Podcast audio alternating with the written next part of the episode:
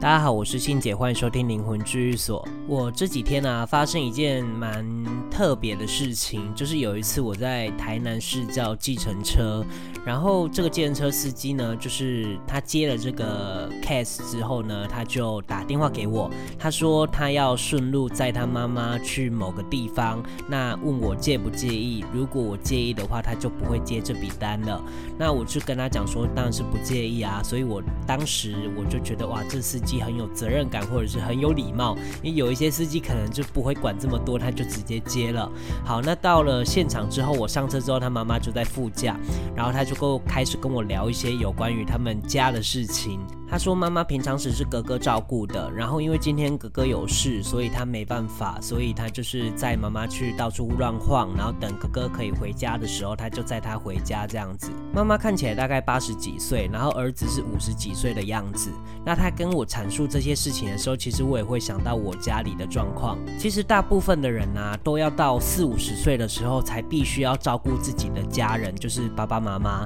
那像我很年轻的时候，大概十七八岁的时候，我就要。”要照顾我爸了，所以其实我很能体会那种四五十岁甚至六十岁的大人，他们在呃照顾这些爸妈的同时的一些压力还有心酸。当然是如果家里环境很不错的话，就比较不用担心这些了。可是有时候就是身体老了，然后不方便，然后可能会有一些病痛缠身，所以其实。呃，我觉得当照顾者这个角色，他其实压力很大的，因为你年纪大之后，你有可能会有自己的家庭要照顾，然后你等于就是有两个原生家庭，然后还有一个原本自己的家庭要照顾，所以压力其实非常非常大，这我都可以体会。尤其是有时候我们在处理事情的时候，遇到那种年纪比较大的长辈，那他们身体的病痛的问题就会非常复杂，原因是因为他们从以前到现在的因因果果其实都没有解决。然后等到他们身体老化之后，因果触发了，而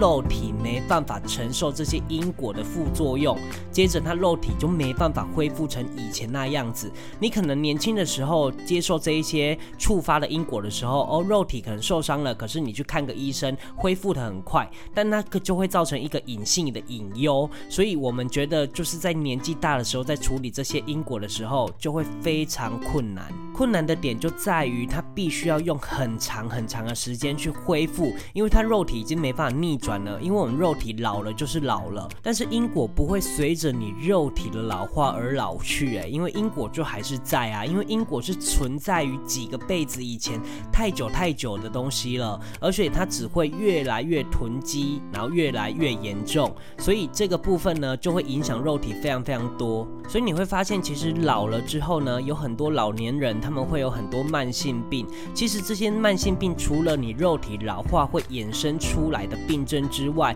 一定也有因果的部分是影响着的。那像一些年轻人在触发因果的时候，那个因果可能还没有那么急迫的时候呢，会造成什么结果呢？就是年轻人可能哦心脏哪里痛啊，可能心脏无力，可能全身酸痛啊，或者是肠胃出一点问题。可是你去医院检查之后呢，你就会发现，哎，好像没有什么特别大的状况，但是问题是你还是会时不时的就会感受到这些疼痛。那这种状况呢，就是我们所谓说的因果病，也就是灵光病。那什么叫灵光病呢？灵光病就是你的灵魂可能夹载着那一些污秽，或者是那一些因果，它到时期到的时候呢，它就会触发。而这个触发比比较像是隐隐作痛，因为你肉体还很年轻，所以不会直接的伤害到，可是它就是会。刺痛，刺痛，就是刺一下，刺一下，让你感受到不舒服，让你知道哦，你看医生也没用的时候，那就代表你需要去了解无形世界这些灵魂的状况了。因为肉体会生病，灵魂也会生病啊。所以其实有时候我们找不到原因的时候，都是有这类的状况发生，只不过我们没有去深入研究，然后也没有一个管道可以去了解这些事情。而当我们深入研究这些事情的时候，你就会发现啊。其实体质比较敏感的人呢，他们其实身体的苦痛是比较多的，因为他们的灵魂其实很活跃，也就代表说他们灵魂可能曾经有修炼过，所以对于无形世界的那一些感官就会比较明显。那当然，我们也不排除有可能是外灵进入我们的身体里面去感受的。可是外灵人进入我们身体里的状态，然后你还能感受出来，也就代表你的灵魂的感受力其实是很强的。所以很多这种状况，你就会发现啊，当你的灵魂的感受力很强的时候，那些外在的无形的力量就会想说，哎，叫你去帮他做事啊。不如说，哦，有人就说啊，你带天命啊，你就是要来当鸡桶啊。可是你知道吗？当鸡桶就是帮神明做事啊。可是我以前的频道就有讲过，你要做事就为自己做事，你不要去帮别人做事，因为修炼就是修炼自己。你去帮你去当当机，然后去帮人家做那些事情，功果全部都被他拿走，因为你本身自己看不到那些无形的，而你们也没有签订什么条约、什么细节，而且也没有一个中间人帮你护着。所以，如果你本身在接触无形世界是向着神的，我都觉得蛮可怕的，因为哪一天你被利用都不太晓得。而且我很确定你自己也没有那么多的判断能力跟认知能力，所以真的不要觉得拥有这些能力、神通啊，或者是通灵能力很厉害，因为当你一旦接触无形世界，你就是已经搅入这个游戏规则里了。在社会上，其实有一句话是这么说的：法律是保障懂法律的人。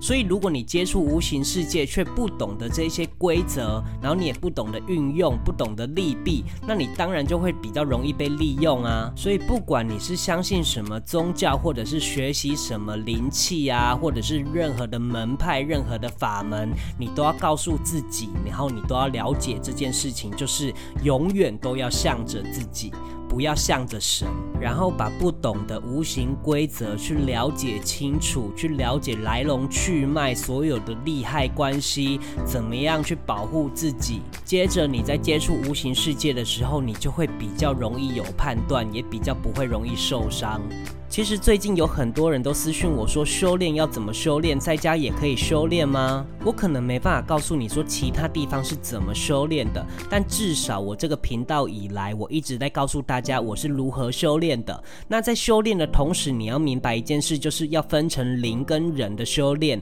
灵的话，你就是要拜老师，那这个老师一定是宇宙之间的那些高维度的灵体，他们才可以去帮助你的灵体，因为你自己没有这些灵体的知识。你人没办法帮助，没办法直接帮助你自己的灵，而要靠那一些高维度的灵魂来教你。可这时候就会有利害关系啦。诶，为什么他们要教我，而为什么我要选择他们呢？这时候你就要去明白说，那一些宫庙文化，甚至那一些基督教的文化，他们都是向着神的。所以就说哦，如果我信你信很多的话，我就会得到更多的救赎。我个人觉得这件事其实是蛮荒谬的，就像是现实世界。如果有一个有钱人或有一个有权势的人，他告诉你说，你相信我的话，你就可以有很多钱，你都不用赚钱。这件事情是很荒谬，所以我个人是不会相信的。所以当我在选择一个场域修行的时候，也就是我现在的场域在修行的时候，我明白一件事，就是我拜他们为老师，而他们教我的这些知识都是对我有帮助的。这些有帮助的不是向着他们，因为我们会厘清我们彼此的合作关系。诶，你教我这些东西，然后我来处理因果，因为你有指令，你可能会处理到很多很多的指令，而我的部分你可以帮忙，而我的部分当然是我自己也要付出东西。那你帮助我，你也会得到东西，这样子的利益的一个合作关系，我就会觉得比较合理。而剩下的当然就是靠人的经验还有智慧去修炼，譬如说你的脾气、你的家庭、你的财富、你有所求的这种。心态，你要慢慢的去磨掉，然后慢慢的长出智慧，因为经验就是智慧的来源嘛。所以，当我们了解了这一些经验，然后也了解无形世界的规则之后呢，我们就会慢慢的可以了解说，啊，那要怎么样保护自己，要怎么样去分析利害关系。虽然我刚刚短短的只说了一分钟，但是其实我可能用了十几年，甚至有人用了三四十年、五六十年去修炼出来这些经验的智慧。这是只有踏入这个领域的人，他们才会去明白的事情。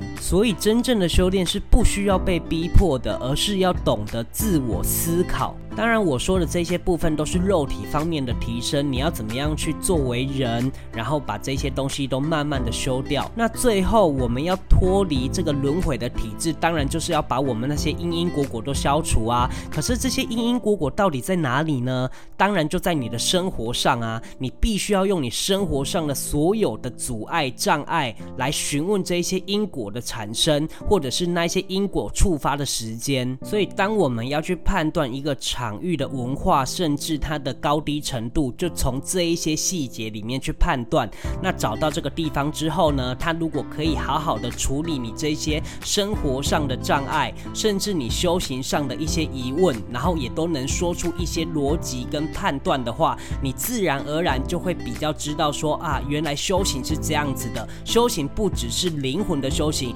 也是人为的修行。好的，我说了这么多呢，其实我开这个频道是鼓励大家修行，但不一定要来我的场域修行，因为其实如果你们来修行的话，我其实会更忙的，因为我要解答更多更多的事情，所以我会希望说大家可以去寻找自己适合的，你只要夹带着这一些知识的观念，然后这一些细节的判断，你就会找到比较安全的场域来修炼。那当然最重要的修炼不只是这一些处理因果的事情，你也要懂。得思考，让自己变成一个更好的人。人家说，心中有道才是道。心中有佛才是佛。每次讲到这句话，我就会想到一个笑话，就是有一个阿嬷呢，就一直跟他的孙子跟他讲佛经的故事啊，然后一直念佛经给他听。结果呢，他小孩子呢，就是在幼稚园里面，有一天拿着一个尺，然后就边念阿弥陀佛边打同学，所以这件事就会很讽刺。虽然是小朋友的故事啦，但是就是会让你觉得说，其实心中有佛才是佛。你嘴巴一直在说哦佛佛佛，其实你心中。没有佛，那根本就不算是真正的修炼。